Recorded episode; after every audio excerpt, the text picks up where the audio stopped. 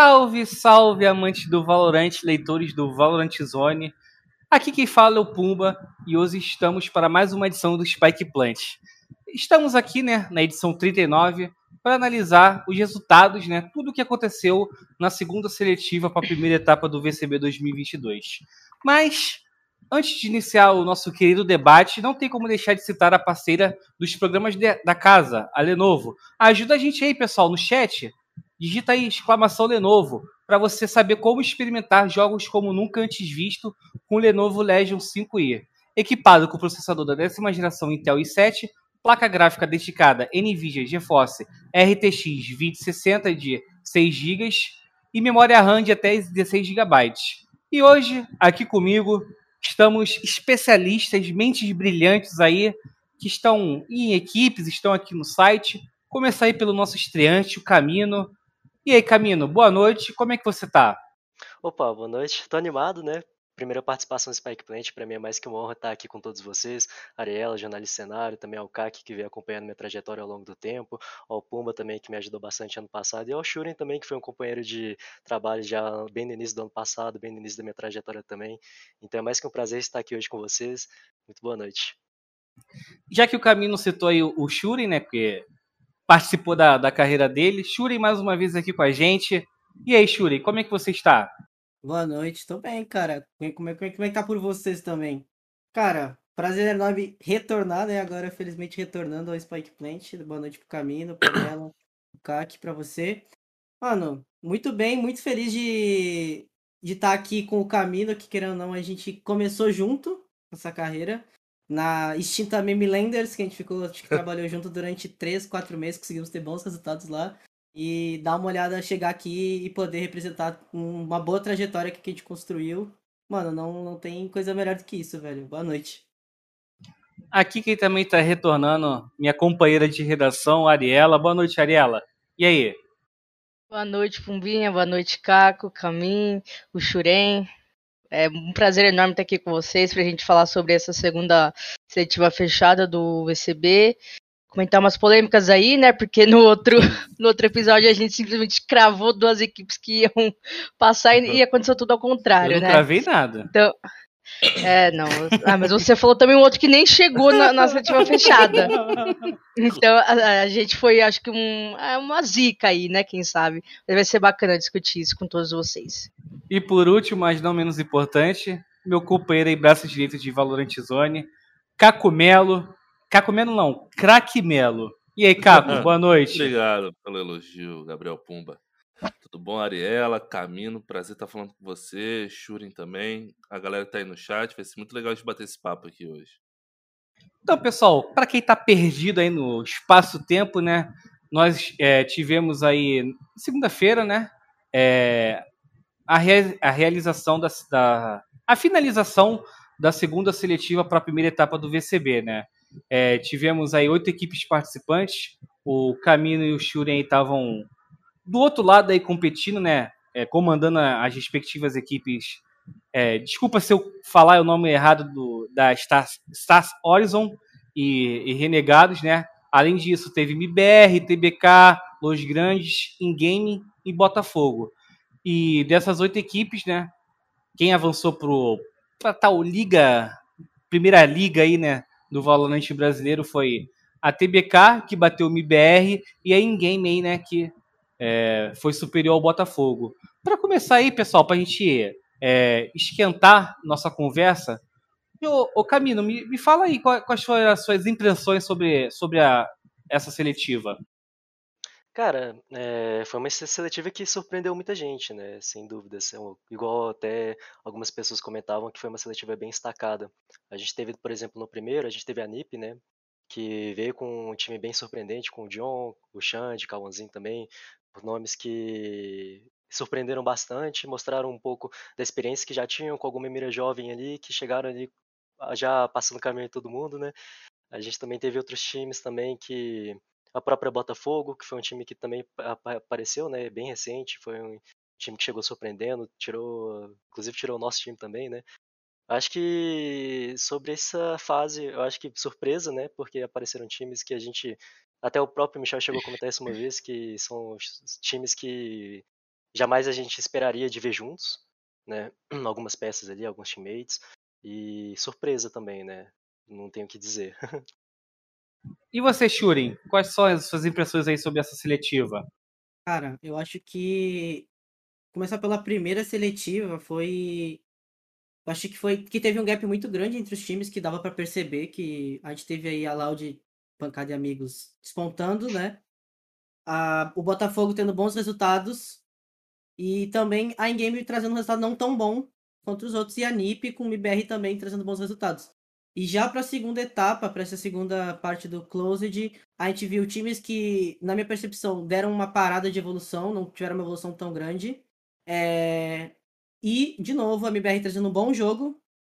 E o Botafogo mantendo o mesmo nível da primeira, do primeiro Closed, não conseguindo evoluir. E os outros times que tiveram uma pausa, que não tiveram que reparticipar do Open Qualifier, no caso do Botafogo, tendo uma semana a mais para treinar e despontando numa curva de evolução gigantesca, que é o caso da Ingame. Quem, tipo, quem viu o primeiro Closed viu a Ingame jogar o segundo Closed, notou uma, uma evolução, uma curva de evolução gigantesca que eles tiveram, que eu acho que, sinceramente, poucas pessoas dentro do cenário esperavam essa curva de evolução dentro de uma semana. Isso eu acho que é, claro, mérito do, do, do Flu Flu e do time deles, mas eles evoluíram num nível fora do comum dentro do, da Closed vocês, Caco e Ariela, o que, que, que, impressionou vocês aí nessa segunda seletiva? É... Vai primeiro o Caquinho. É, eu meio que vou na linha do Shuri, assim, eu acho que é, eu acho que Los Grandes em game elas conseguiram aproveitar muito bem o, o período, né, de quase duas semanas entre um close e outro para poder evoluir. A Los Grandes, apesar de não ter se classificado, eles jogaram muito melhor a, contra a MBR, contra o MBR, do que eles fizeram na primeira seletiva contra a NiP. Foi uma diferença muito absurda do estilo de jogo deles, melhoraram muito. E a game também passou, eu acreditava que eles não iam conseguir, depois daquele 2x0 que tomaram na BBR no primeiro closet, para a grande partida que eles fizeram contra o Botafogo, que vinha mesmo vindo do, do Open, vinha acho como favorito naquela partida, eles conseguiram ir bem melhor e conseguiram a classificação, né? Surpreendendo. É, foi uma, uma seletiva muito surpreendente, né? Do, da primeira que a gente viu para essa, os, parece que os papéis inverteram, né? Que a gente simplesmente falava que pra gente quem passaria seria o MBR e o Botafogo.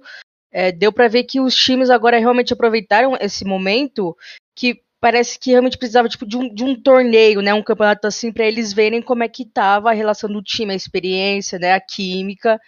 E, e foi isso. Eu acho que a Los Grandes, a Ingame, o Botafogo mesmo também jogou muito bem, mas bateu na trave, né? O 2 a 1 E a TBK, né? Que a gente ficou meio desacreditado, né? Que era um time que já estava muito tempo junto, desde a No Org 2.0 ano passado. E a gente não parecia que tava, sentiu eles meio perdidos, né? Mas aí chegou nessa seletiva, parece que os caras acordaram, né? Falaram, não, pô, isso daqui já para vocês, né, pro Camino, pro Shuri, já é o campeonato principal, né? Não tem convite, é, é matar ou morrer. Então, acho que eles acordaram. E fala aí agora sobre os duelos, né, do, dos vencedores, né, das equipes que se classificaram. Começar aí pela a grande surpresa, né? Eu acho que não tem como negar que é, a Ingame, né, foi a grande surpresa dessa seletiva é, da forma que ganhou do Botafogo, né? Ô Shuri, vocês enfrentaram eles é, na primeira rodada do Closed, né? Com a Renegados. Cara, o que, que você pode falar do que você sentiu da, da equipe nesse dia, assim? Era, era, era, você sentiu aquela aura de que, pô, os caras vão se classificar? Cara, é, sendo bem sincero, é, a gente entrou com, com um pensamento que a gente tinha analisado o jogo deles do primeiro Closed. É, e como, querendo ou não, os times que estão já no Closed, eles não têm que se desgastar durante seis dias de campeonato. No caso era de quinta a sábado, de quinta a domingo e mais o Closed na segunda-feira. É, a gente meio que já chegou um pouco desgastado, mas sim, deu para ver muitas mudanças. Eu, tipo, posso pontuar algumas de que Claramente a evolução deles foi uma adaptação um pouco ao meta, porque a gente pega a in-game jogando Icebox no primeiro Close Clarifier, onde eles não tiveram desempenho tão bom com a MBR, se eu não me engano a MBR chegou a abrir 9 a 2 em cima deles, algo semelhante. tinha uma composição com o PDR de Reina e com a Jet do BRN. E a gente já vê agora esse segundo close de qualifiers trazendo uma composição mais do meta, com Chamber, com Jet, se adaptando um pouco mais, trazendo inovações de tática, de plays. Então, é, eu acho que essa, essa uma semana que os times tiveram para treinar foi um bônus para eles, mas também chega a ser um ônus para os times que, veio, que vieram do Open, porque se desgasta muito durante quatro dias seguidos. Pô, posso dar, trazer um exemplo que seria mais viável, que a gente teve Try Rise se matando de novo no, dentro do, do Open Qualifier, e para esses o times... Dick Botafogo também. Odic e Botafogo também. E aí pensa, para um time como a Odic e o Botafogo, que estão investindo um bom dinheiro, os jogadores estão jogando quatro dias seguidos para garantir a vida deles, querendo ou não é a vida deles. Eles mostram tudo que eles têm. E os times que estão no Closed estão treinando durante uma semana inteira, no caso foi de domingo a domingo, e conseguiram evoluir isso. Então foi muito, muito mérito da Ingame. A Ingame teve muita evolução dentro de jogo mesmo teve adaptação de meta, teve novas jogadas. E eu senti a Ingame jogando mais no estilo in-gaming. O primeiro Closed, eu não senti que a Ingame tava com seu plano de jogo, seu estilo de jogo. Eles têm um time com, com BRN, que é um, um jogador muito característico de individualidades, entre outras coisas. No primeiro Closed eles não conseguiram fazer isso. E agora a gente vê um dos highlights aí do segundo Closed foi o BRN abrindo o bomb da B na Icebox matando quatro pessoas seguidas. Então, tipo, eu acho que a Ingame se encontrou no seu estilo de jogo e agora a partir desse momento eles vão conseguir começar a trilhar o plano que eles querem para dentro da equipe, sabe? O que não conseguiram fazer na primeira semana, que era algo muito recente. A equipe era nova, dois, três dias, se eu não me engano. Caco, o que, que você acha que faltou pro Botafogo nesse duelo aí? Que foi um duelo, né? Para novamente quem não, não conseguiu acompanhar, o Botafogo começou vencendo a série, uhum. né?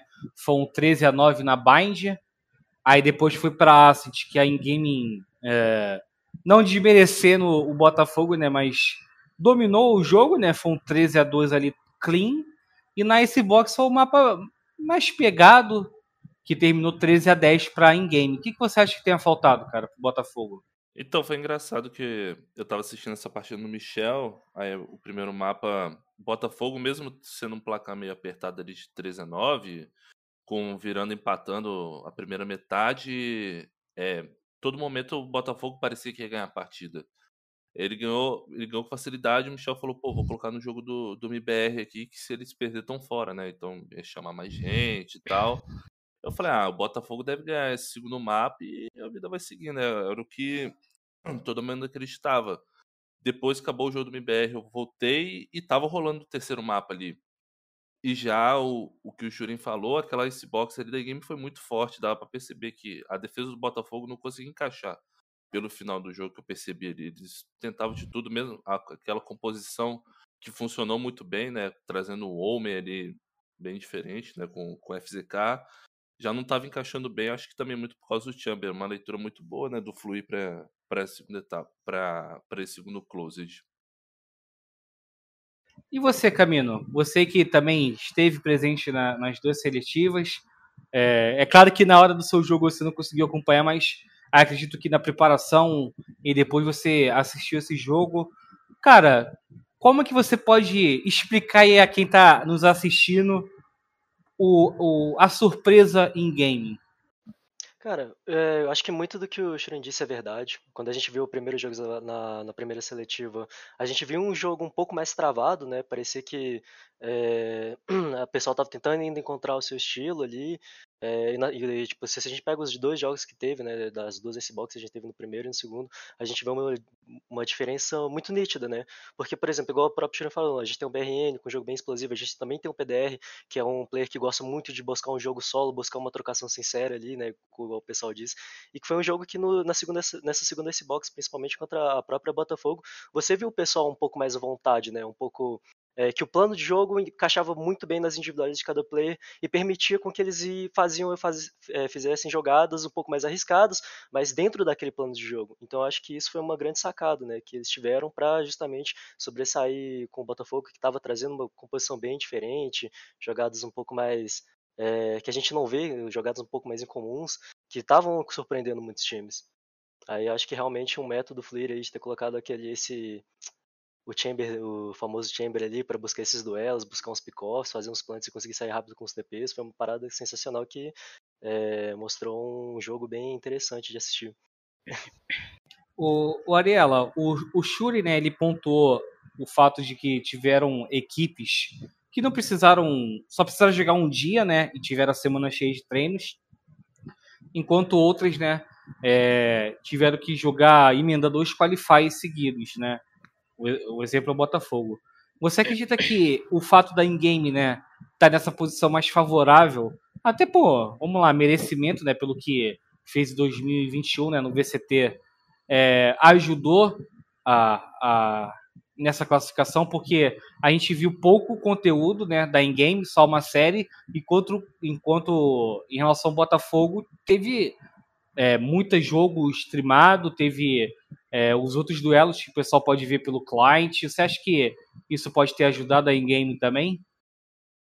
Ah, eu acredito que sim, pô. Quando a gente vem aqui e comenta, né, que a gente fala ah, que os times jogaram uma, é, X times jogaram mais jogos, mais partidas, ou jogaram uma seletiva antes, que a gente pode falar, ah, pode ser bom, né, para ajudar a, a, esquentar mais o time, né, chegar já com equipe encaixadinha, mais entrosada, mas vindo do, do caminho do Shuren, né, que realmente eles falaram, pelo menos o Shuren falou que realmente tem uma, um desgaste muito grande, né, é muito difícil, acho que a mentalidade, porque principalmente por causa do formato, né? O formato da seletiva foi muito pecou muito, eu acho, para esses times que estão dando realmente dando a vida, né? E agora só em março que eles vão jogar de novo e fevereiro, o que, que vai ser fevereiro desses times, né? Então pesa tudo isso na cabeça. E para in-game, né? In-game BR, Los Grandes, próprio Stars Horizon, eles tiveram um tempinho a mais. Mas é muito mas ainda assim é muito difícil, né? A, eu acho que a vaga. O convite da vaga para etapa fechada, né? Da seletiva. Também não garante, não garante nada, né? É muito difícil, porque também o MD13 já vai embora. Então, cara, é muitos contras que os times tiveram, sabe? É muito difícil. É um peso enorme que, tipo assim, deu para ver que foi além do servidor, além de, de que os caras estavam jogando, se estavam jogando bem ou não, sabe? Foi uma parada que, tipo assim, você vê que não. Simplesmente não dava. Era tipo um formato, não dava tempo, não dava, tipo, chances para as equipes. E a gente viu, né, com tanta equipe boa, organizações grandes vindo pro cenário, jogadores que estavam migrando, é, galera nova que estava tendo outra oportunidade de novo. Então foi assim. Eles fizeram um formato que não, não dava para caber todo mundo, mas também uma coisa que não, a, não, não, tipo assim, ano passado não tava bom, mas agora a, acho que pode estar tá ainda pior, sabe? Eu acho que a situação ficou piorou. Eu e também. É, então, a gente fala, mas isso dá quando a gente tem essa conversa com vocês, né? Porque pra gente falar, bom, é, no passado a gente conversava com jogadores, né? Com, até com as meninas, falava dos calendários, com o Nelson, como é que tá. É, tá agitado, tem muito jogo, né? Tem Chroma Cup, aí tem Copa Raquinha, aí tem seletiva, primeira etapa da segunda fase, né, Puminha? Sempre tem várias coisas assim. É, e via pa... que realmente tava, tipo, ano... uma bagunça, né? Ano passado a gente é, teve por volta, acho, de 60 campeonatos, né, Caco? Foi 30 masculino, Foi e pouco, é pouco mais de 30 masculino, pouco é. mais de 30 feminino, enquanto nesse, nesse ano aí só pode ter três. Se ninguém mais fazer é, campeonato. Muda, absurdo, absurdo essa mudança brusca. E tipo assim, o que, que os jogadores vão fazer? Vai fazer o que da vida? Hum. Não é todo mundo que também é streamer, não é todo mundo que tem essa possibilidade e que tá jogando a vida em uma MD3, cara. Então, tipo assim, é absurdo. Simplesmente é, absurdo. De certa forma, na minha opinião, eu achei o Open muito melhor a estrutura do Open de ser melhor de três é muito melhor, porque premia os times consistentes a merecerem a vaga. Isso aí não tem é, sombra de dúvidas que a Riot acertou no, no sistema do Open Qualifier. Eu só acho que assim, se a gente tem o main event sendo dia 12 do 2, que vai ser que começa o main event, a gente tem um gap aí que, querendo o close de qualifier ele acabou dia 24, era para ter acabado dia 23, né? Teve um dia de atraso por causa do problema do da, sistema e tudo mais. Se acabasse dia 23 ou 24, ainda tem um gap de dar uma semana para os times treinarem. Não só times que vêm do Open, mas pensa assim. O time que jogou o Close de Qualifier, vou dar um exemplo do, da Stars Horizon. A Stars Horizon perdeu na segunda-feira E ela foi jogar novamente na segunda-feira. Ela teve uma semana cheia para treino. Só que em uma semana cheia, você não faz milagre dentro de uma equipe, sabe? É claro, você consegue evoluir, sem sombra de dúvidas, mas se você tem um gap de simplesmente botar mais uma semana no calendário, seria justo para as equipes que, que vieram do Open e para as equipes que também estão no Closed. Eles teriam uma semana, as equipes que estão no Open também teriam uma semana de rever os erros, achar a evolução, encontrar e evoluir. E seria justo para todas as equipes. E agora a gente teve, agora, a gente está dia 26, o Closed acabou 24. A gente vai ter um, um hiato aí de duas semanas quase até o. Três o semanas. Main, três semanas até o main event. Que nessas três semanas poderia simplesmente ter encaixado mais uma semana de treino para cada equipe. Seria melhor para as equipes que jogariam, seria melhor para o público que vai ver um jogo de mais alto nível. E não teria acontecido isso. Sinceramente, eu acho que faltou tempo para as equipes evoluírem. Tanto para Star Horizon, para MBR, para Los Grandes, para todos. E essa questão do hiato agora que a gente vai ter de fevereiro e março, tem equipes fazendo contratos de três meses por não saber o que vai acontecer entre essas datas nebulosas, por exemplo. Porque literalmente a gente não Pois- sabe o que vai. Vocês ficam à mercê do campeonato, né? Do Exatamente. E a calendário. gente não pode fazer mais nada além de treinar, mas beleza. As equipes que têm contrato de três meses, até então elas têm três meses. Mas e as equipes que estão indo do Closed e que estão lutando pra achar uma organização? Elas vão fazer o que durante esses, esses um, dois meses paradas? Não tem campeonato pra gerar visibilidade. Não tem uma Chroma Cup pra ganhar um dinheiro que, querendo ou não, tem equipes que. que tinham equipes que. Pessoas ganhavam Chroma Cup e pagavam as contas de casa por causa do salário. O que, que essas equipes vão gerar? Visibilidade? Não tem como. Renda? Não tem como. Organização? Não tem. Organização não vai contratar a equipe sem, sem time se não vai gerar nenhuma visibilidade pra ela. Então, o que, que a gente faz da vida, sabe? A gente espera a Riot definir o que, que eles querem fazer da vida, tipo, pro ano que vem, porque montou o calendário do ano inteiro. Então o reset é só ano que vem, né, no caso, a princípio. Então é tipo essas dúvidas que ficam na cabeça, sabe?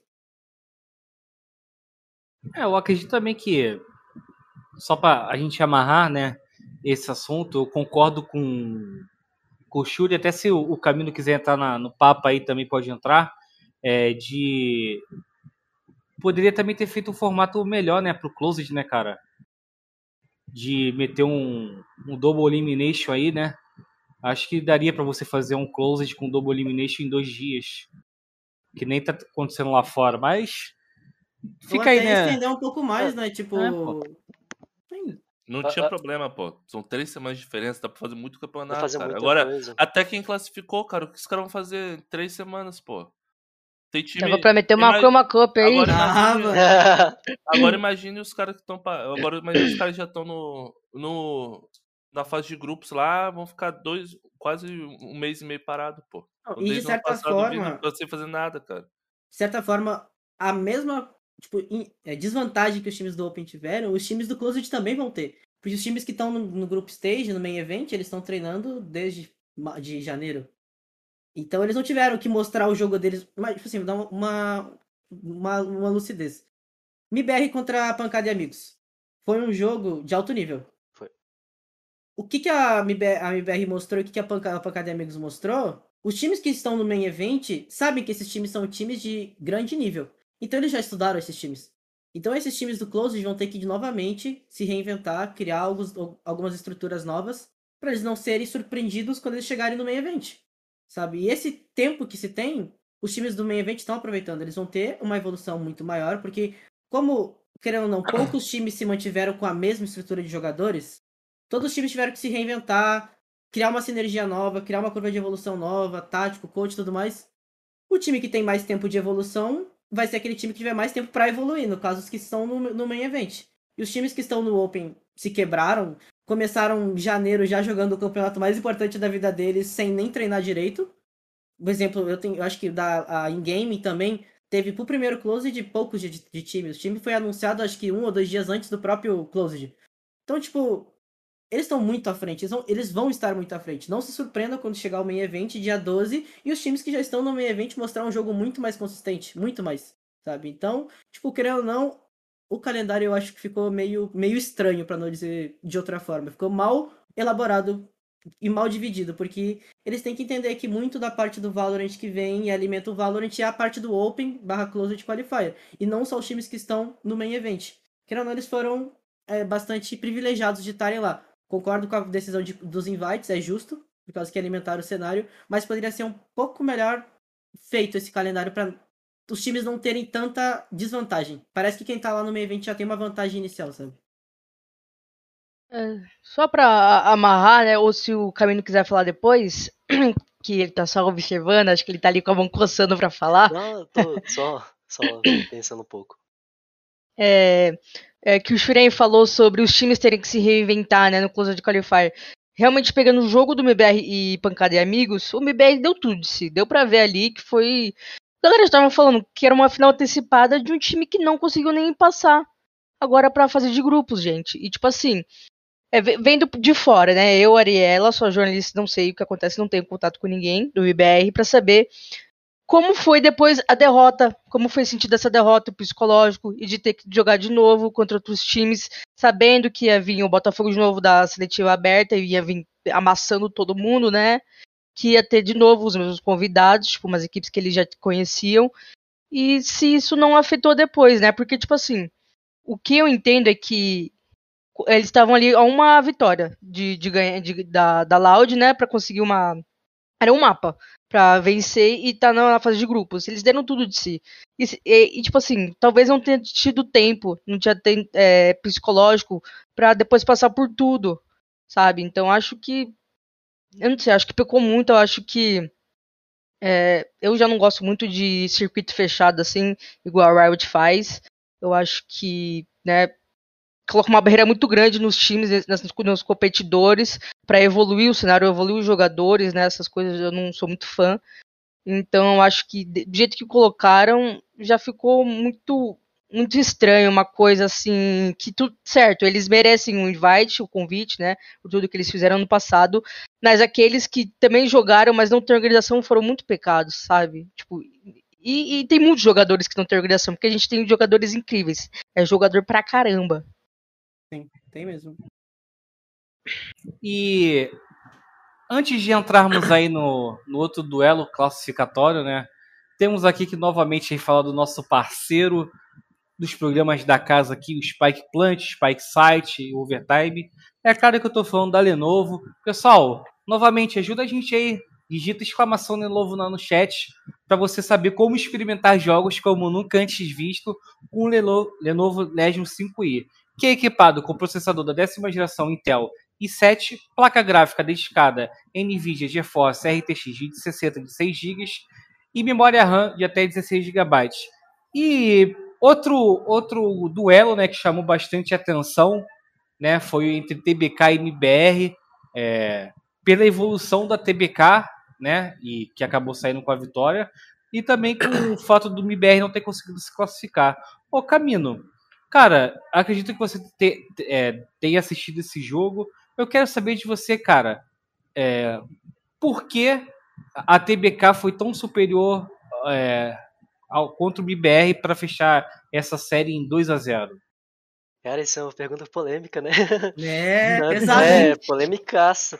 Mas eu acho que é, entra vários aspectos que já foi discutido aqui. Eu acho que tanto a MBR quanto a TBK tem, são times que têm jogadores excepcionais mecanicamente. Também a gente, por exemplo, tem o GTN ali, que pô, participou dos, dos mundiais, a experiência dele é incontável. Tem o TED também, que mecanicamente também é muito bom, veio surpreendendo muito. Eu acho que muito que pesou, né? Eu acho que, igual já foi comentado aqui, foi a questão da, do tempo, né? Por exemplo, quando você tá com um time novo, você precisa de ter um tempo para sentir aquela parada que você falou, tipo, entrosamento, sincronia, que é o que faz o, um time se diferencial no Valorant. Porque cada pessoa que tá jogando ali dentro do server tem uma capacidade de impacto muito grande cada round. Então, por exemplo, a gente vem com a TBK que, cara, ano passado tava batalhando nunca mudou o core dela, o core não, o elenco dela, sempre jogando os campeonatos, mesmo sem org, os caras estavam toda hora ali persistindo, persistindo. É, e a gente pega um time que tem, são times, cara, sem dúvidas, todos os players ali são excelentes, excepcionais, é, tem muito a agregar, mas eu acho que o que acabou pegando foi muito dessa questão de, de sincronia, né, de ter um tempo. Eu acho que eu ter, teria certeza que ó, foram jogos muito bons, foram jogos pegados. Eu assisti, inclusive eu estava com o pessoal é, assistindo lá no, no bar e tal, vendo, acompanhando os jogos e tudo mais, querendo ver, né? Porque a gente estava curioso para saber como é que ia ser esse confronto, eu estava curioso. E se eu dissesse que daqui uma semana se esse confronto acontecesse, ia ser um confronto completamente diferente, né?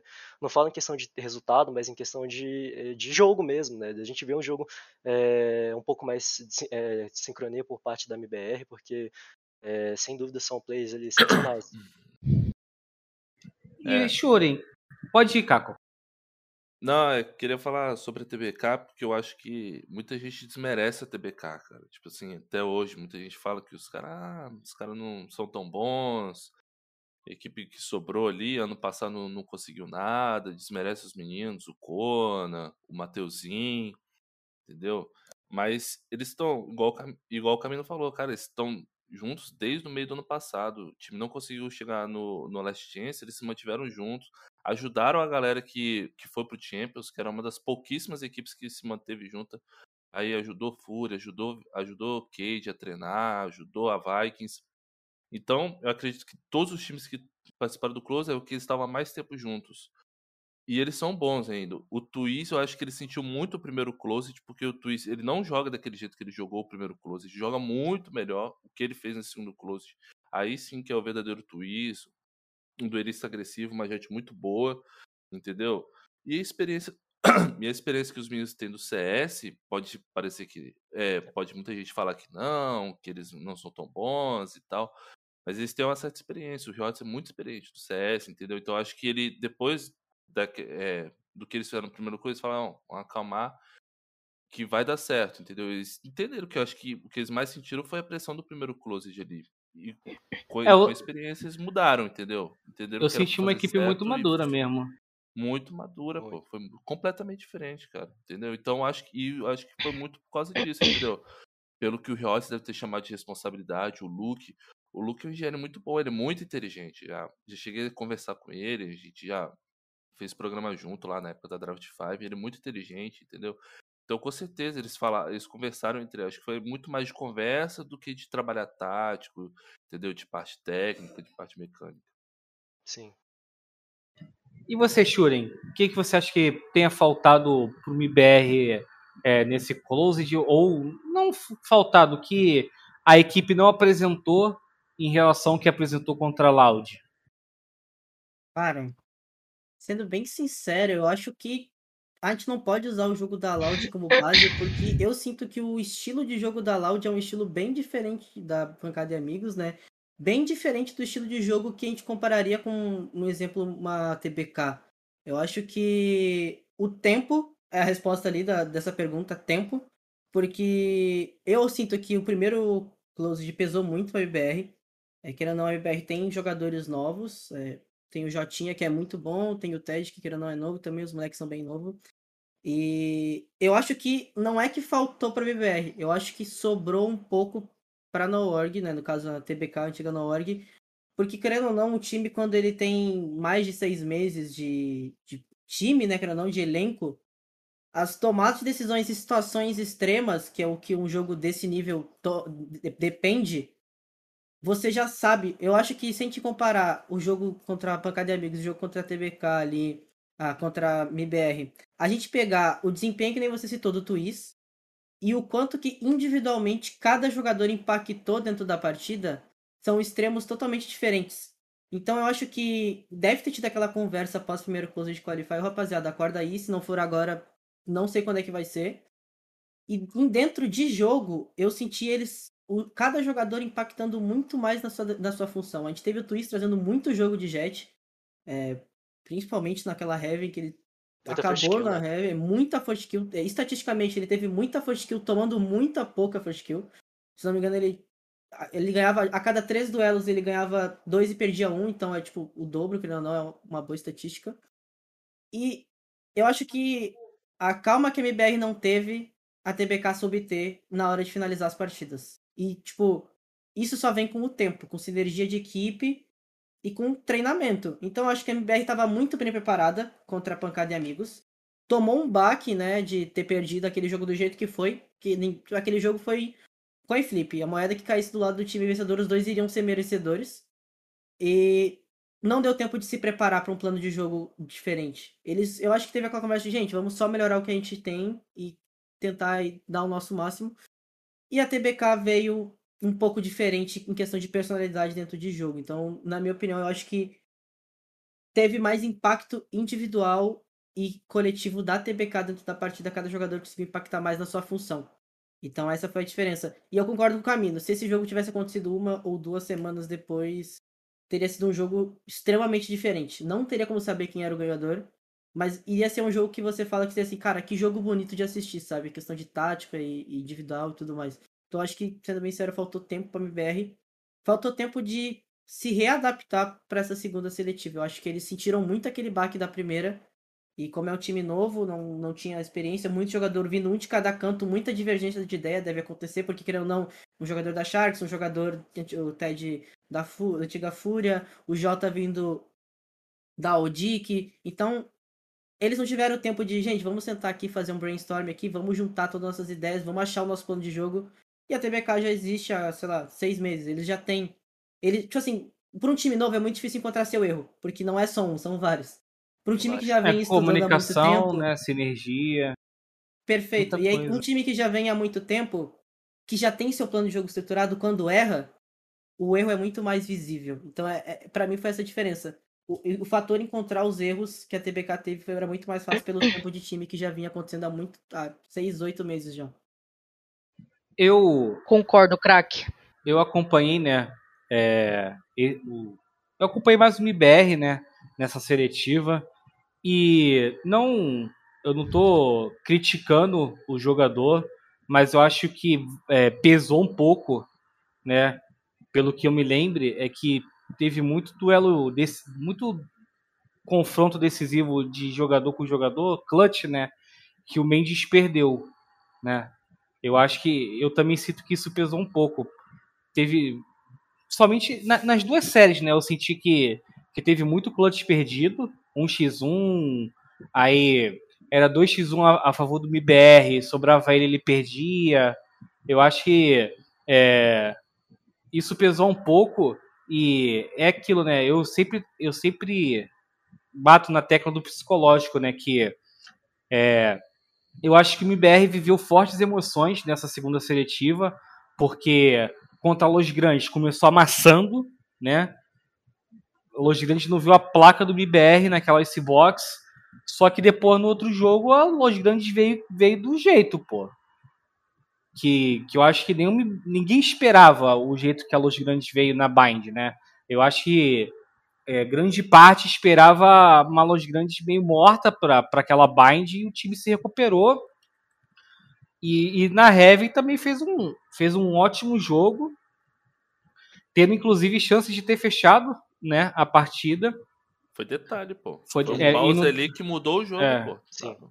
E aí no detalhe, né, como o Caco apontou, é, o MBR saiu na frente, né? E aí que eu falo, né? Já tem um, um misto de emoção pro MBR, que, pô, imagina só, você logo na primeira, na, na primeira partida, na primeira série, você corre o risco de cair fora, né? Aí você vai para segunda, você, você, você, você vai para um segundo confronto, né, contra uma equipe que veio de um 2 a 0 contra a B4, né? Tudo bem que o, o segundo mapa ali, né, é, da B4 e da, da TBK Split, né, foi pro overtime, terminou 16 a 14, mas pô, 2 a 0 é melhor do que um 2 a 1. Você não precisa é, se esforçar no terceiro mapa.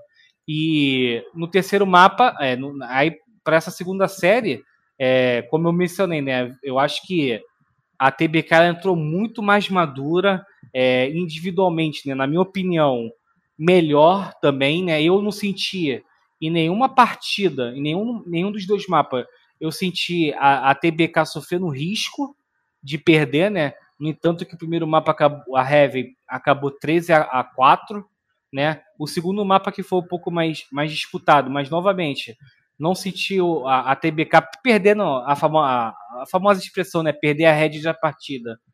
E, mas eu acho que teve, é, em- novamente, questão de detalhe, né? Eu acho que, por exemplo, na minha opinião, né? O, o fato do Mendes ter perdido muito clutch, é, muita situação 1v, 1v1, situação que o time estava é, favor de plant e tal, pode ter pesado, até psico- psicologicamente também. Eu, lá, eu, eu discordo, discordo entre partes. Eu acho que se a gente comparar o jogo tático da MBR da primeira close pro segundo, teve algumas mudanças de. Eu, eu senti, tipo, questão mesmo de um pouco de ritmo e escolhas dentro de jogo. Eu acho que essa questão da derrota é, é algo que, é minha opinião, assim, eu meio que percebi, posso estar errado. Eu senti que eles tentaram meio que mudar um pouco o jeito que eles jogavam. E eu senti isso meio na Heaven, assim, que não. Tipo assim, eu assisti e falei assim, mas isso aqui não é a MBR jogando, sabe? algumas tomadas de decisões, algumas situações que eles não criavam, não criaram, né, no primeiro closed. Então, talvez nessa derrota eles tenham pensado em na hora de tentar solucionar o erro, mudar alguma coisa ou outra.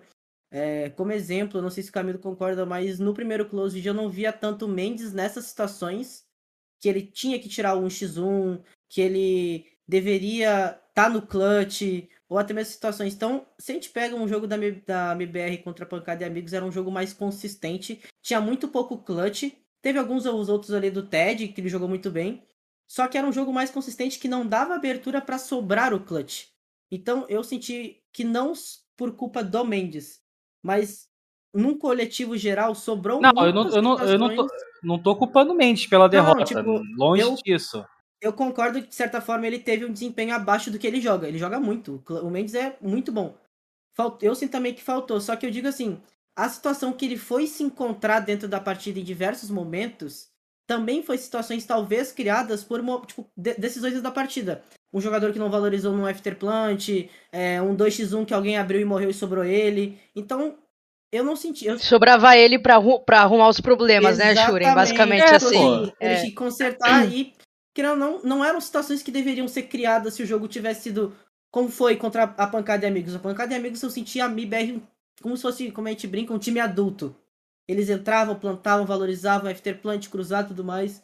E nesse jogo, talvez pela questão psicológica que você pontuou, eles já não estavam dessa forma. Talvez o desgaste, o cansaço por jogar uma melhor de três, de três mapas contra um time que a Los Grandes também fez muita frente com eles, tem impactado nisso. Mas eu não senti o primeiro é, o primeiro estilo de jogo da, do primeiro Closed e do segundo não senti semelhança. Tipo, teve algumas coisas iguais, algumas plays e tudo mais, mas eu senti a MBR um pouco mais, acho que afobado, não sei se seria essa palavra, não sei se o Camilo concorda, ele também assistiu o jogo, mas eu não senti o mesmo jogo, o mesmo estilo, o mesmo planejamento, o mesmo encaminhamento que eles tiveram contra a Pancada e Amigos, sabe? Cara, uma coisa que eu, eu tava observando, né, eu revi, revi essa a voz várias vezes dessa MBR contra a TBK, inclusive, eu, o que eu senti muito foi uma questão de um jogo que cada um tava esperando quem que ia errar, saca? Uhum. Não era aquele jogo que, pô, a gente via um primeiro tempo lá, é, igual o Belka fala, Storm Blaze, Storm Nails, né? Aquele jogo na loucura, cheio de recursos, voando para todo lado. Pô, você via várias situações ali, por exemplo, os caras tentando dominar uma região ali, por exemplo, ali no meio, parar a mira e esperar os caras abrir, sabe? Tipo, era um jogo muito mais cadenciado. Eu acho que a questão também entra, né, sobre igual a gente comentou, né? Pô, quanto mais tempo, assim, mais experiência o time vai estar, tá, mais na decisão o pessoal vai estar tá sincronizado e entra muito naquela questão de time que vai errar menos vai ser o time que vai ganhar.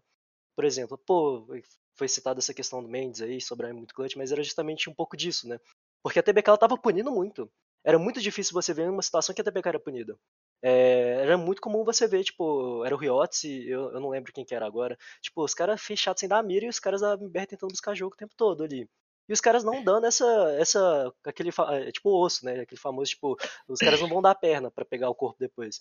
Então acho que o que eu senti muito não foi uma. Eu acho que talvez psicológico com certeza, cara, MD3 contra Los Grandes deve ter sido uma MD3 muito pegado, porque você sai de um 3 a 0 para depois você ver um baque de uma postura completamente é, madura, né, do pessoal dos Grandes. Os caras não deixaram a PT cair, os caras manteram a, a personalidade, manter o jogo, buscando o jogo. Tipo, ia ter sido uma pegadíssima. E chega na, com uma, tipo, uma, uma partida dessa da Heaven, que os caras não não deixam, tipo, cada um esperando o erro do outro, buscando esse jogo assim, tipo, eu acho que é uma coisa que afetou bastante, sabe? Aí chegou no, aí foi aquela coisa, coisa que, eu, que eu comento, né? Eu acho que nesse caso, tipo, nenhum jogo que os dois times esperam o erro do outro, aquele que teve mais experiência e sabe mais dos próprios erros acabou sobressaindo.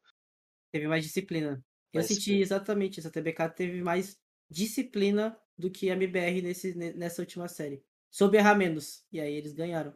E aí isso vem a questão do tempo de time, né? TBK, querendo ou não, entra mais tempo de time, tem mais disciplina. E... Mas eu acho que, na minha opinião, assim, eu acho que a MBR a longo prazo é um time vai que vai. Um time que vai ser muito forte. Vai ser um time com toda certeza que a gente pode gravar aí dando muito trabalho para todos os times que estão no, no Closed, no Main Event e tudo mais. Só faltou, infelizmente, tempo por causa do calendário. Foi. Só para dar uma amarrada. Resumindo, acho que os papéis se inverteram, né? Do MBR para TBK da primeira e segunda etapa, né? Que o MBR simplesmente veio, o adulto MBR, né? Os jogadores vieram muito bem, vieram com, acho que aquela sede do pote, né? De cara, vamos conseguir logo essa primeira, primeira vaga, né? Já vamos se livrar disso. E não conseguiram. Aí vem aquele baque, aquela coisa, né? Que pô, vai ter que jogar de novo, vai ter que esperar para ver quais times vão vir da seletiva aberta, né? Que como o NIP passou e abriu mais uma vaga, né? Então vamos ver mais um time aí. E os caras começaram arrasando, né? Passaram pela Los Grandes com 3 a 0 aí depois veio o, o empate.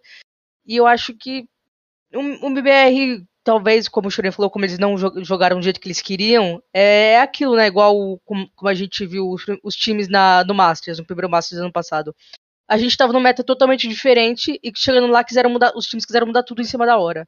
Não dá, isso é impossível, gente.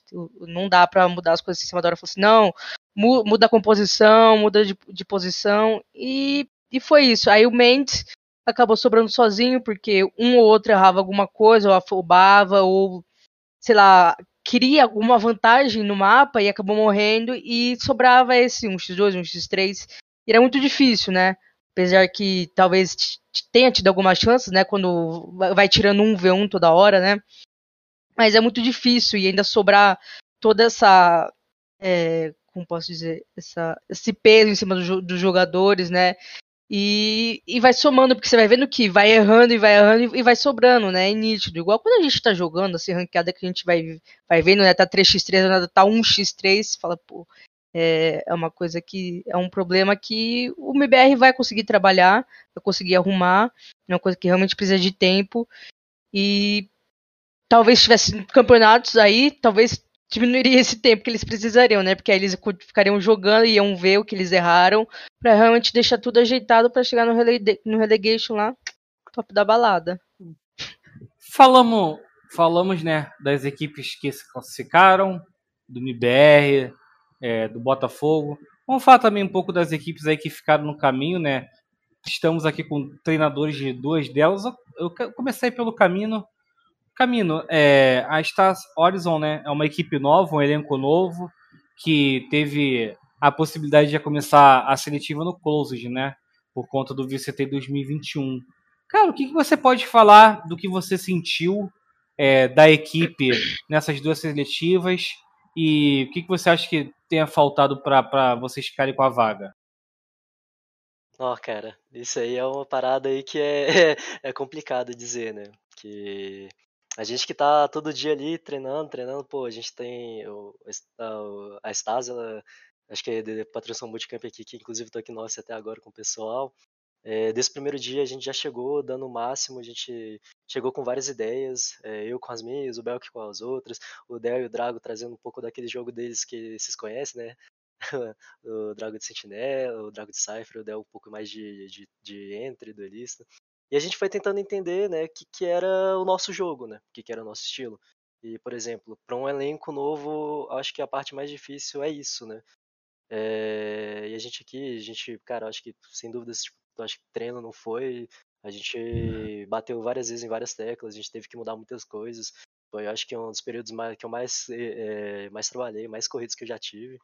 E eu acho que falando em questão do que faltou, é óbvio, é, posso pontuar algumas coisas, mas eu acho que, igual eu já comentei, eu acho que falta um pouco de tempo, né? Porque justamente que se você pega o, o para assistir os nossos jogos, deu para sentir que deu uma, teve uma falta de sinergia, né? Porque cada um ali ainda tem um pensamento, uma ideia diferente, ou uma forma de jogar diferente. E aí tentar encaixar tudo isso, todas as ideias, tipo, por exemplo, a LK ele estava na role de controlador antes de vir para cá. Ele voltou para role de iniciador, que era uma role que ele já fazia um tempo. É, a gente tem, por exemplo, o Del trazendo uma role um pouco mais é, que ele não estava executando tanto assim ano passado. E aí alinhar tudo isso, trazendo um plano de jogo, e ter, mudando assim como é que a gente vai jogar com pessoas novas é uma coisa que é complicada, né? Então acho que o que falta um pouco mais foi mais essa questão de, de do time se conhecer e desempenhar uma com sinergia, né? Então, tipo, acho que entra um pouco mais em questão de tempo mesmo. E Shorin, é, ah, o Renegados, né? É um time que foi uma das, das, das surpresas, né? De ter chegado no, no Closed. Foi uma equipe que a gente pode dizer que evoluiu, né? De uma seletiva para outra. Veio aí contra a Game, né? É, eu, eu, assisti parte dos jogos, teve é, jogadores ali que me chamou bastante atenção, como o norte-americano barra brasileiro. Mas eu quero saber. Eu quero, eu quero saber de você, cara. O que, que você assistiu da equipe é, nessas duas seletivas? Que, por que, que você acha que não teve um, não conseguiu é, sair com a vitória contra game? Quais as suas impressões aí pro, do time? Cara, muito do que o Camino falou que espelhou pra gente também. É, a gente tem.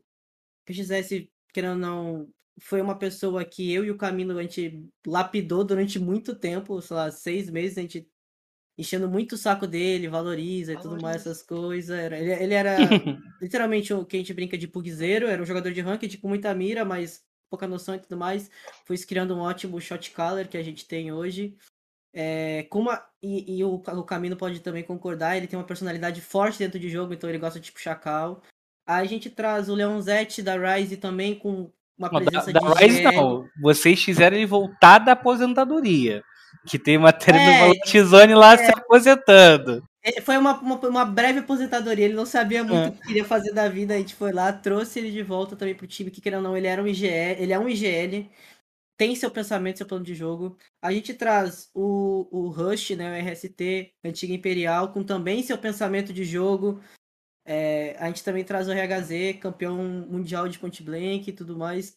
Também tem esse pensamento de jogo. Como é que a gente pega cinco jogadores, um coach que também é, tem um, um, um, pouco de estilo diferente, igual o semelhante do Camino, a gente espelha muito na Europa e tudo mais. Como é que a gente pega seis cabeças pensantes e põe dentro de um plano de jogo em três dias de treino?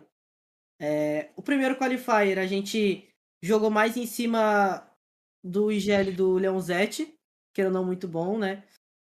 que encaminhou a gente até, o prim... até a, semi... a, entre aspas, final do primeiro Open, que a gente acabou perdendo pro Botafogo em dois jogos apertados.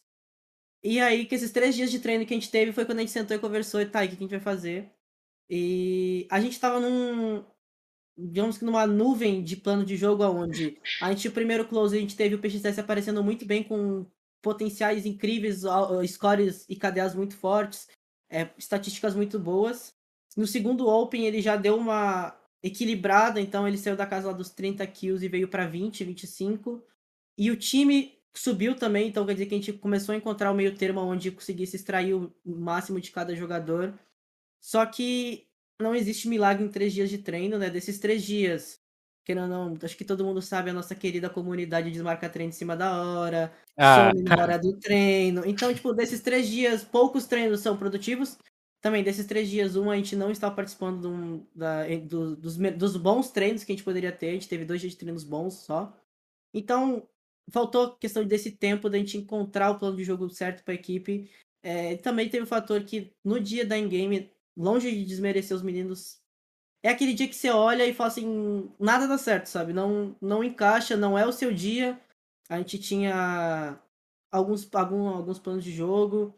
A gente trouxe um veto que a in-game surpreendeu a gente, porque a gente não planejava a in-game puxando uma Breeze, sendo que a Breeze, querendo não, era um dos nossos mapas bons, e eles trouxeram um 13 a 1 se eu não me engano, 13 a 5 algo semelhante, foi um, entre aspas, um resultado bem expressivo dentro da Breeze.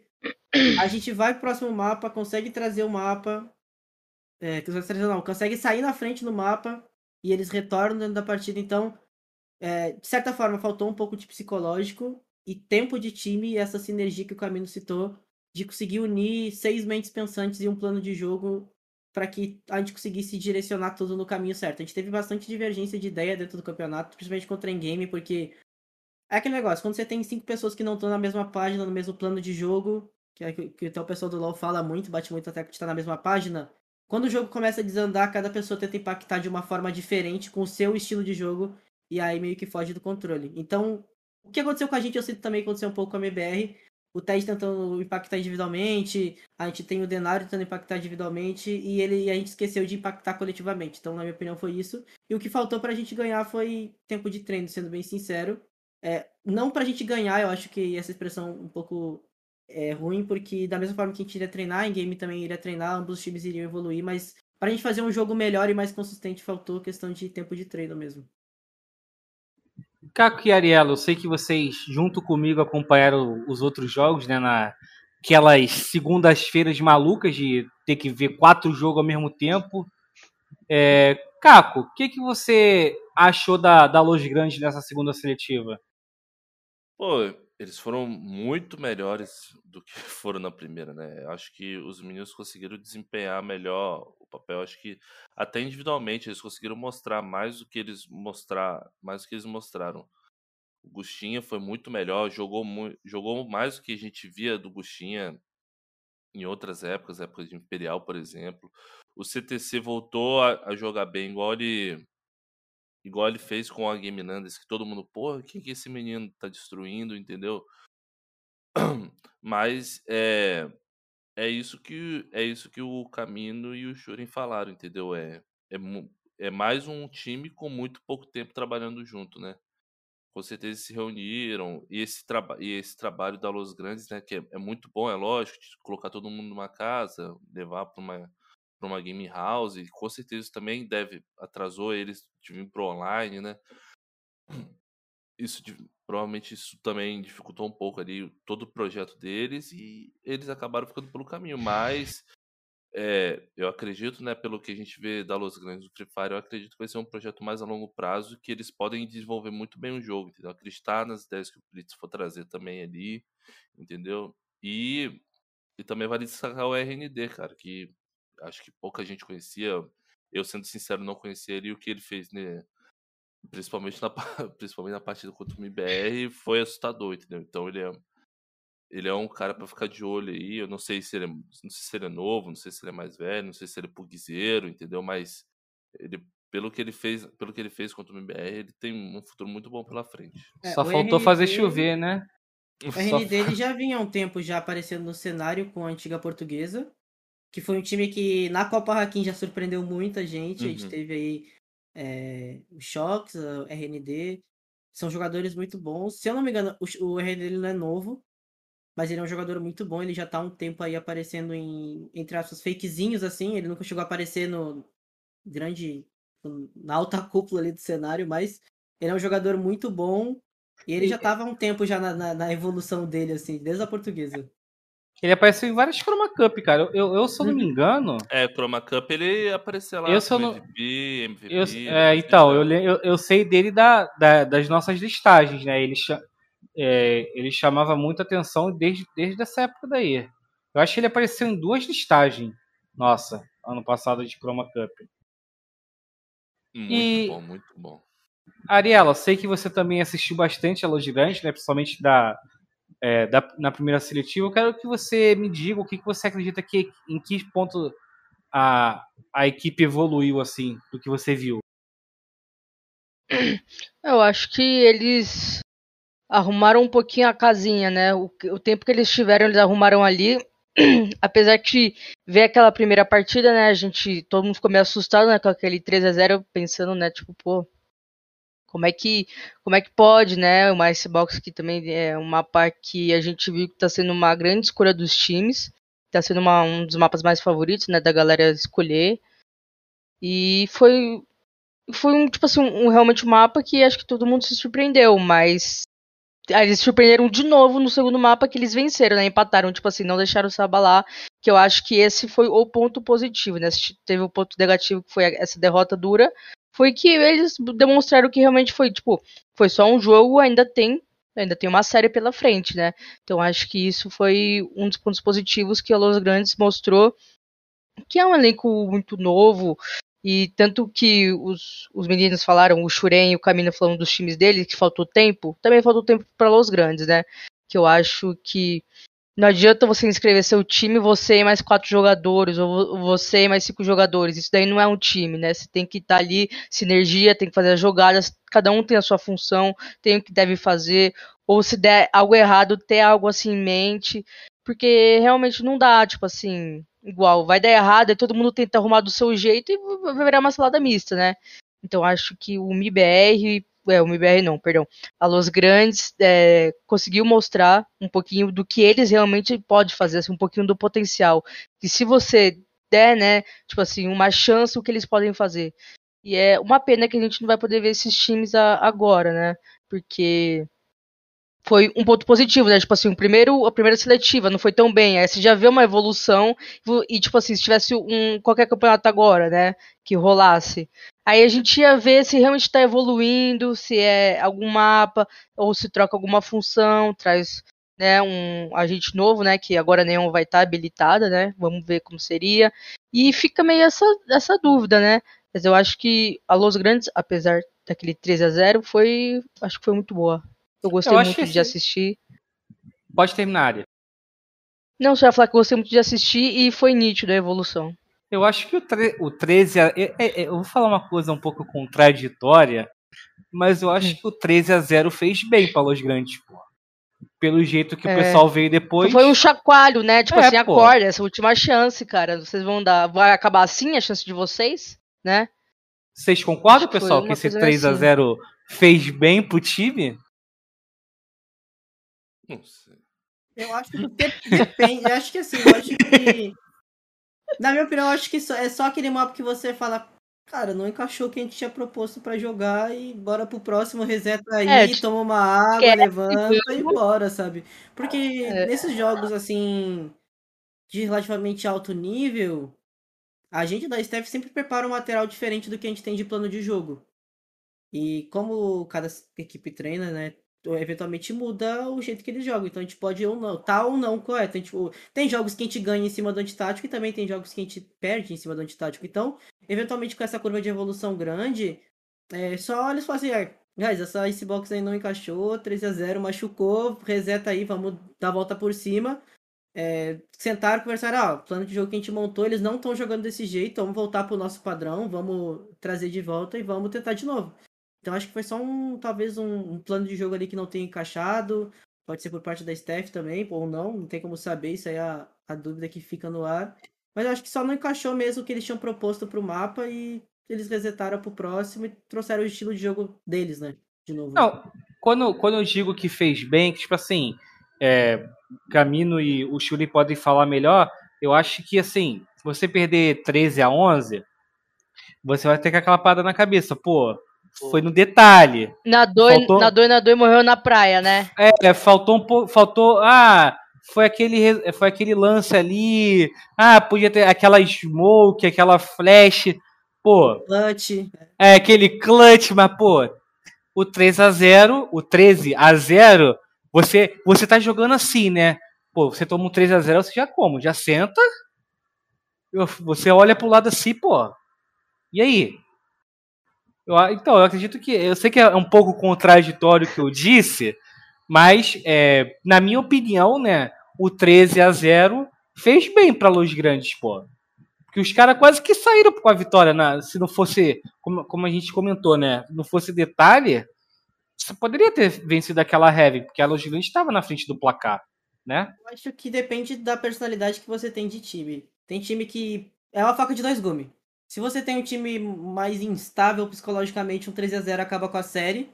E se você tem um time mais cascudo, né? Um time mais experiente, a galera vai ser, rapaziada, acorda aí, agora ou nunca, vamos lá. Aquela tapa na, tapa na cara. cara. se tiver na GH, então é pior, tapinha nas costas, já, já vamos lá, rapaziada, bora, vamos, vamos, vamos. Aí entra também o trabalho das psicólogas, psicólogos, né, de cada time, de cada instituição.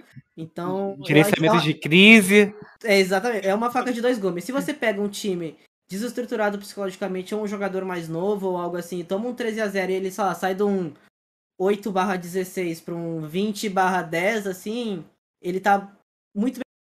Mas ele também pode acabar com a série dele se ele não tiver uma boa, uma boa estrutura psicológica. Então é uma faca de dois gumes. Pode num time experiente como a Luz pode ter servido, né, para acordar, mas se fosse um time talvez com menos pessoas experientes dentro da, da estrutura ali, tem o Plet, tem o pessoal assim, não, talvez seria um, um segundo mapa meio caótico para eles. É porque o 13 a 0 você sabe que tá tudo errado, cara. Tudo que você fez deu errado. exatamente, Acabou, olha assim. que. Sabe que não era pra É, ser, né? Eu lembro tipo de. assim, pode falar, desculpa, Caco. É porque eu lembro dessa história, eu lembro muito da, daquele caso da antiga LG, lá atrás, Ah, lá no CS, o primeiro campeonato do Taco da FNX, eles estrearam tomando 16 a 0 da, da Fnatic. Entendeu? No E primeiro terminaram na final. Não e foi esse? terminaram na final, entendeu? Na Perdendo final. no detalhe. Mas, e eu lembro depois, no final daquele ano, o Fallen, de- o Fallen ele normalmente fazendo a retrospectiva, ele contou, cara, eu lembro daquele campeonato, depois daquele jogo, a gente falou, cara, que que- não tem o que fazer, a gente errou tudo, Só amanhã, aceita, não, amanhã eu pô. vou começar de novo, entendeu? Não tem o que fazer. E não tudo só isso, errado. o, o, o 13 a 0 ele é uma tortura psicológica, né? Porque você começa um, dois, três, quatro. Lá no Uhum. sexto você já começa a tentar coisa nova. E você começa a dar errado em oitavo, no nono. E só vai crescendo e você fica, meu Deus do céu, o que, que eu faço? Tem uma hora que se tivesse como. A cabeça do IGL estaria saindo fumaça, fervido já. E você começa a tentar play diferente, você começa a te- tentar tudo que você imagina. E no final das contas você ainda toma um 13 a 0 que você fala assim, ó, meu Deus do céu, o que, aconteceu aqui? É, você já chutou o pau da barraca, tem uma hora ali. Você Mas a gente vai sair voando, vai tentar fazer uma coisa sozinho, entendeu? Então a gente desistiu É, se Aí, pudesse a- mudar de agente no meio do É. jogo, já teriam Aí, mudado a- tudo, né? A composição. A mira já treme, você já não abre aquele pista com confiança. Já 11 rola a aquela 0 calma, já. vamos só ruxar É. aí. Ruxa aí Só- só, então, vamos. Não, é. Virou que- o Ralph, queria um minutinho ali de virar de Fica, Ralph, tipo, é sofrer. um- Vai falar o Um quê? enterro, né? O que, que você vai fazer? Ah, pô? na cal. É muito. Mas. Mas é isso, acho que deu, deu- acho que deu tudo certo. Acho que todo mundo tá de acordo, então, né, É. Pumba? Que, que foi bom. Chegou no 11x0 e o pessoal já tá, então, galera, próximo mapa, o que, que a gente vai fazer? Só um é, o. Eu já ia, pô. É, é mesmo, é porque é muito difícil, tipo, sinceramente, voltar de um, de um Ralph 11x1, 10x2, assim, são poucos times que conseguem voltar e, cara, é, torturante, o, que nem o Caco falou, o, o freeze time ali da virada de lado do 12x0 é dolorido pra um time, fica um silêncio, não... assim, todo mundo É, o silêncio, pô. Não tem o que falar. Vai falar, ah, vamos fazer o pisto assim. Pô, É, é só assim, é, vamos galera, dá pra ganhar, esse, não sai, esse dá pra ganhar nunca é sincero, assim, dói muito, É. então, é, é bem, é bem assustador um 12x0. Quem já tomou um 12x0 aí sabe o quanto é dolorido esse sequência de. Depois do, do 6x0 pro 12, cada round que passa parece uma, uma eternidade. E pra gente não deixar de comentar, né? A gente tem que falar da, da dona da vaga moral, né? Nesse closet, que é a B4 antiga Galaxy Celtics, né? Eu acho que todo mundo aqui concorda o que aconteceu com esse time aí foi meme, né? O Camino, o que, que você achou é, dessa B4, né? Que não é, não é a mesma line, né? Da, a line completa da, da Galaxy Celtics 2021 barra Jaguares trouxe o Evil Kick, né, que pela Imperial em 2019, ali no final de 2019, 2019 não, 2020, pô. 2020, Não tinha Valorant, caralho. não, pô. 2020. é que pra mim 2021 e 2020 é o mesmo ano, né, pela Parte 1, parte é, 2. É, parte 1, parte 2, mas o que, que você achou dessa B4 aí, o Camino? Cara, a gente vê até um pouco das características antigas, né, da, do jogo da Galaxy Chaos, é um jogo que eu sempre gostei um pouco de estudar. É, eu gosto muito como o Zack ele, li- li- lida com o jogo, como ele, como o jogo, o, ta- ah, não, não, o roda um pouco em torno das causas dele, eu gosto muito, admiro muito isso.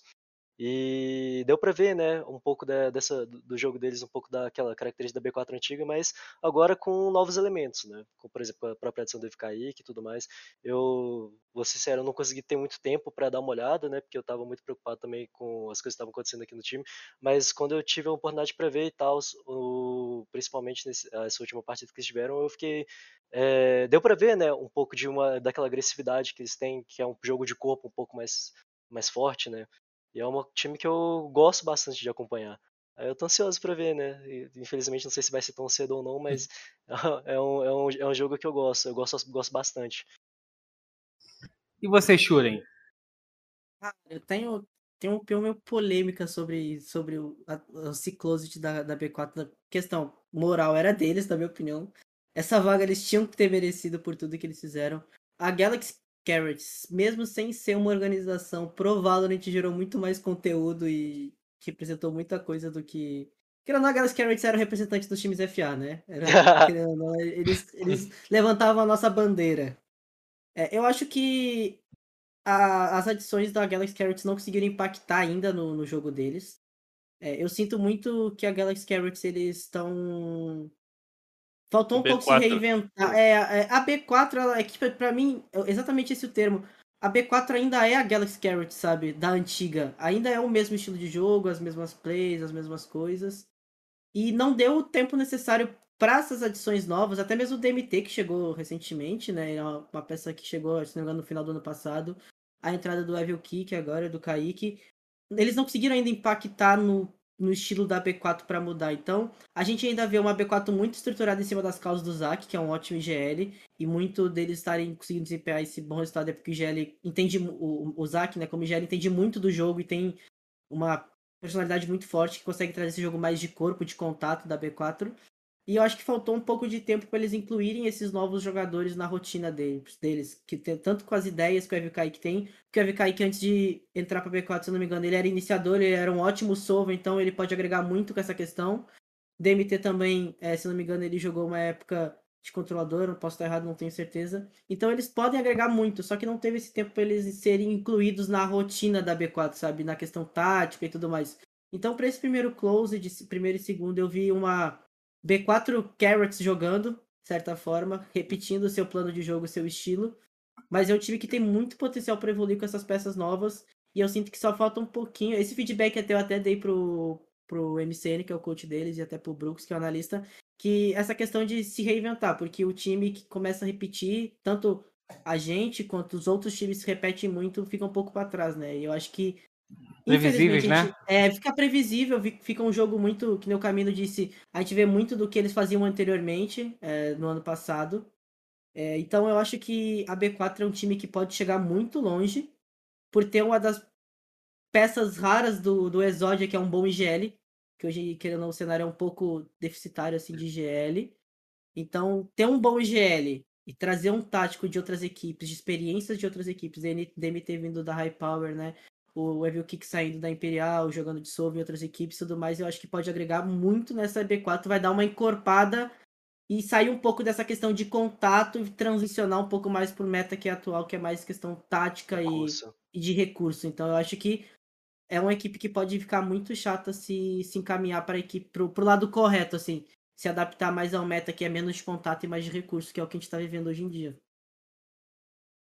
E pra gente finalizar aqui, pessoal, de forma até rápida aí, eu quero que, começando aí pela, pela Ariela, Ariela, ih, caralho, Ariela, Ariela. Calmou, calmou. calmou, o, o Ari, é, seu destaque individual aí dessa, seleti dessa segunda seletiva. De jogador ou de time, no Não, caso? de time. De time não, de jogador, pô, individual, pô. Ah, tá. Qual é o seu MVP? Cara, Qual é o seu eu... MVP? O seu MVP. Meu MVP eu. É que eu, aqui acho que eu já. Acho que talvez o, o Caco e o Pumba já sabem, mas é que eu gosto muito do Riotes. Eu, desde a época da PEN, da no Orgo, eu gosto muito dele, é um jogador muito bom. E eu fiquei muito, muito feliz de como a TBK chegou para essa seletiva, né?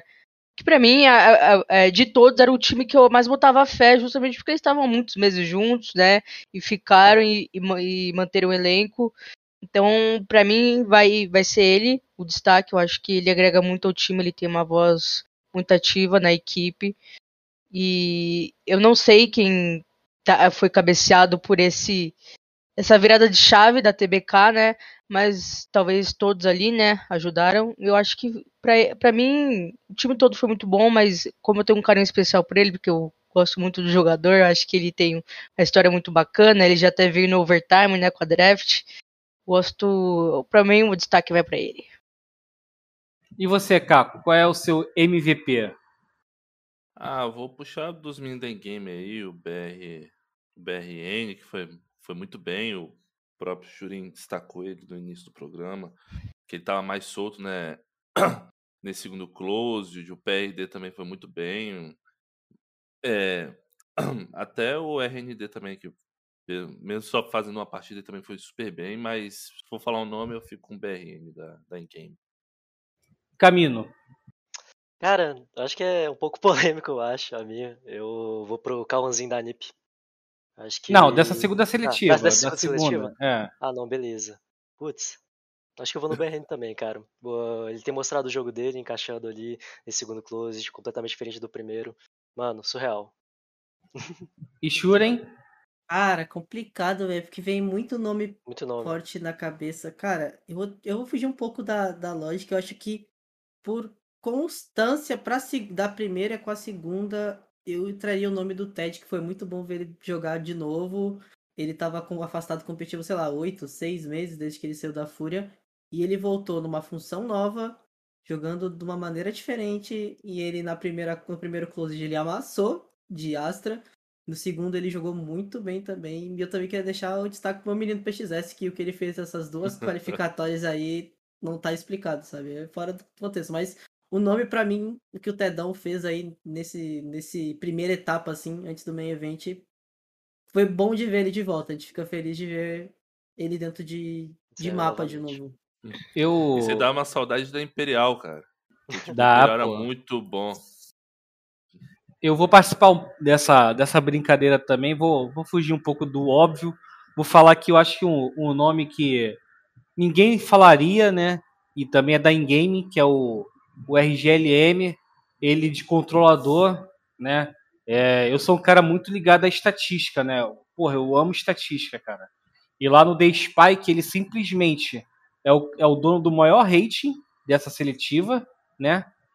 E ele tá no top 4 de maior cast. E o cast, né, pro pessoal que não, não sabe, é a principal estatística de um FPS, né? Porque ele é, é uma fórmula que engloba kill, assistência, trade e taxa de sobrevivência. O cara simplesmente teve 82%, né?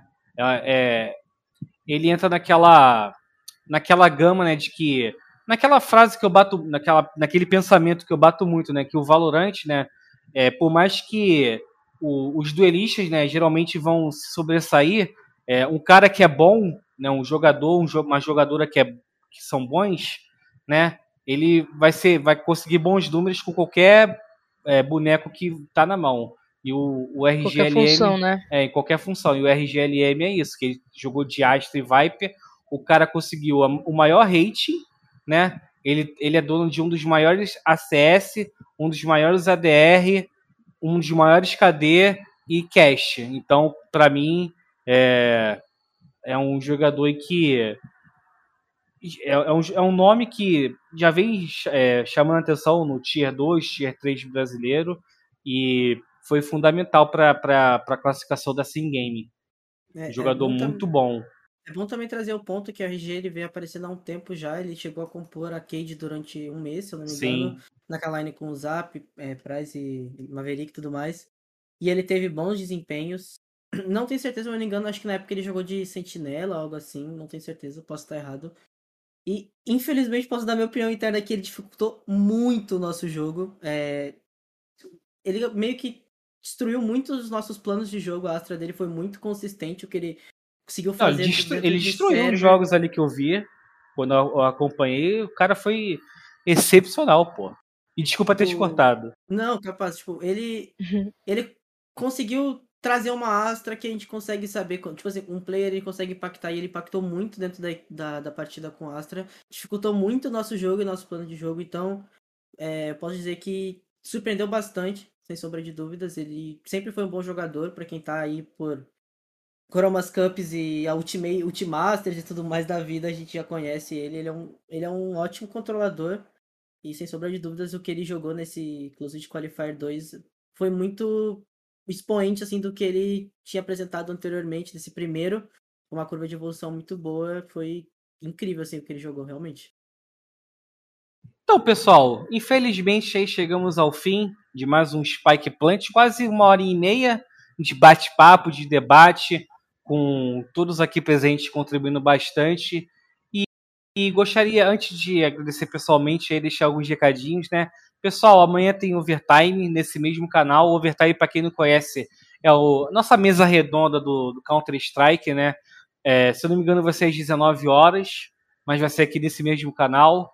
É, gostaria de agradecer a Gamers Club novamente aí pelo, pelo espaço que, né, que é nos dado, né? Já são 39 edições de Spike Plant, mais quase 20 de Spike Site. Agradecer mais uma vez a Lenovo por acreditar no nosso trabalho. E, Ariela, muito obrigado mais uma vez pela contribuição. Deixa aí seu recadinho final. Ah, eu que agradeço o convite, Pumba. É sempre muito bom estar aqui conversando, trocando uma ideia, né? Uma resenha, uma descontraída com, a, com os nossos convidados, saber o do, o do, lado deles, né? Que agrega muita gente ao nosso conteúdo, ao nosso trabalho.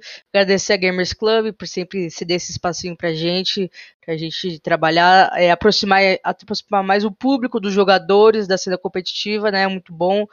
E é isso, rapaziada. Sempre muito bom estar com vocês, com Pumba, com Caco, com Camino, com Shuren de novo. E espero mais que a gente tenha mais edições, que a gente possa conversar bem mais, desenrolar mais aí o que vai acontecer nos próximos campeonatos, jogos, né? Que só está começando. Caco, mais uma vez aí, obrigado por contribuir, não só aqui no Spike Punch, mas lá na redação junto com a Ariela. Deixa aí seu, seu recadinho. É, valeu Pumba, valeu Ari, Camino, Shuren, prazer estar conversando com vocês. O papo foi super legal, é sempre, acho que é muito importante esse tipo de, esse tipo de conversa para agregar no cenário e a gente trocar ideia, um conhecer mais o outro, entender como é que funciona a cabeça deles, foi super legal. Me agrega muito, agrega muitos meninos, eu tenho certeza, e espero a próxima aí. E o pessoal que quer saber mais sobre o, o trabalho do Caco, o Crack Mello é o, é o cara que traz a, as pautas diferenciadas. Ele que achou a, a irmã Kardashian lá jogando Valorant. Ah, é, Simplesmente. É, ele é o autor dessa, de, dessas pérolas aí. Tem que ficar... O homem é, assiste é, e entretém o dia todo. Ele é sabe de tudo que acontece em Hollywood, Los ver, Angeles. Você acha que eu vou ver Closet? Eu vou ver Big Brother, pô. de férias com ex. É como, como um dos nossos leitores brincou lá, né, na, na matéria da, da Kardashian, né? É Tititizone. Tititizone. É. A, a, nossa nova e... era, Pumba.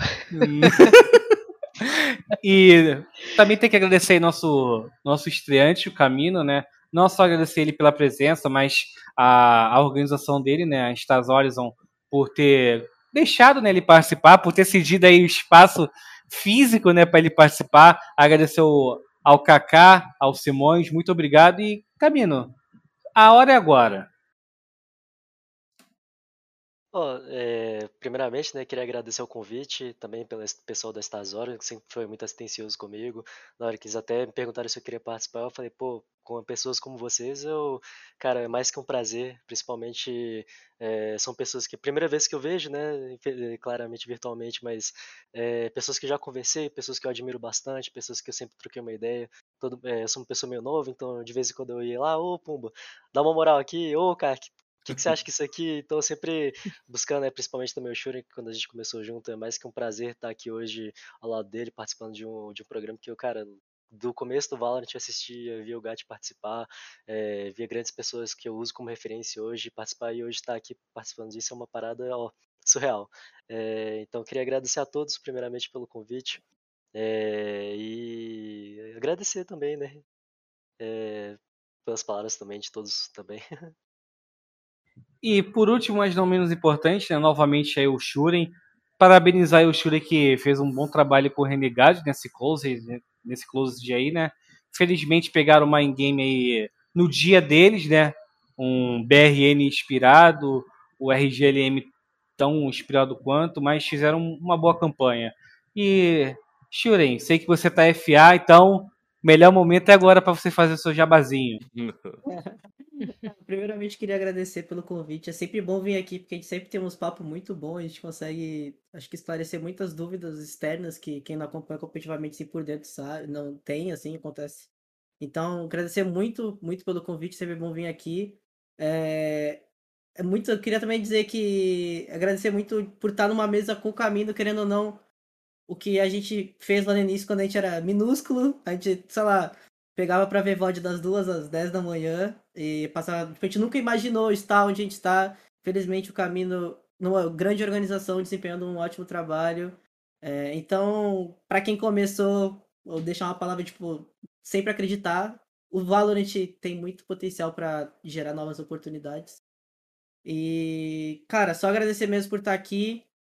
Dizer que o que a gente fez do Close de Qualifier é só um pouco do potencial de cada jogador que estava dentro daquela equipe. Tipo, querendo ou não, são cinco jogadores que estavam meio que desaparecidos do cenário, desacreditados. A gente conseguiu trazer e mostrar que qualquer jogador tem potencial para ser um grande jogador, se, se bem direcionado.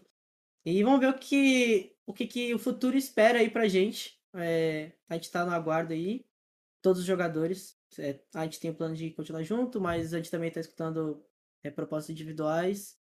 Então vamos ver como é que. o que, que o futuro aguarda pra gente. Mas no final das contas a gente tá muito orgulhoso do, do desempenho que a gente teve, agradecer pelo, pela parabenização. É, a gente teve três dias de treino, a gente montou a equipe chamando o Rush de última hora, um dia antes do campeonato, então a gente já ficou muito feliz do desempenho. E trazer uma menção rosa aí, parabéns aos meninos da Botafogo, que também fizeram dois Opens Qualifiers e dois Closed Qualifiers fenomenais. Bateram na trave duas vezes, dói pra caramba fazer o quê? Mas também estão no caminho certo, não só a Renegados, mas a Botafogo também, que tá dando um show de Valorant aí. Então, pessoal, é isso. Novamente, obrigado Gamers Club, obrigado Lenovo. Pessoal, os casos aí de Covid estão aumentando, né? Vamos se vacinar, né? É, usar máscara aí, não, não vamos vacilar não, pessoal, para a gente enfim ter a nossa vida normal. Então, pessoal, se vacinem, usem máscara, tenham uma boa noite e aquele abraço.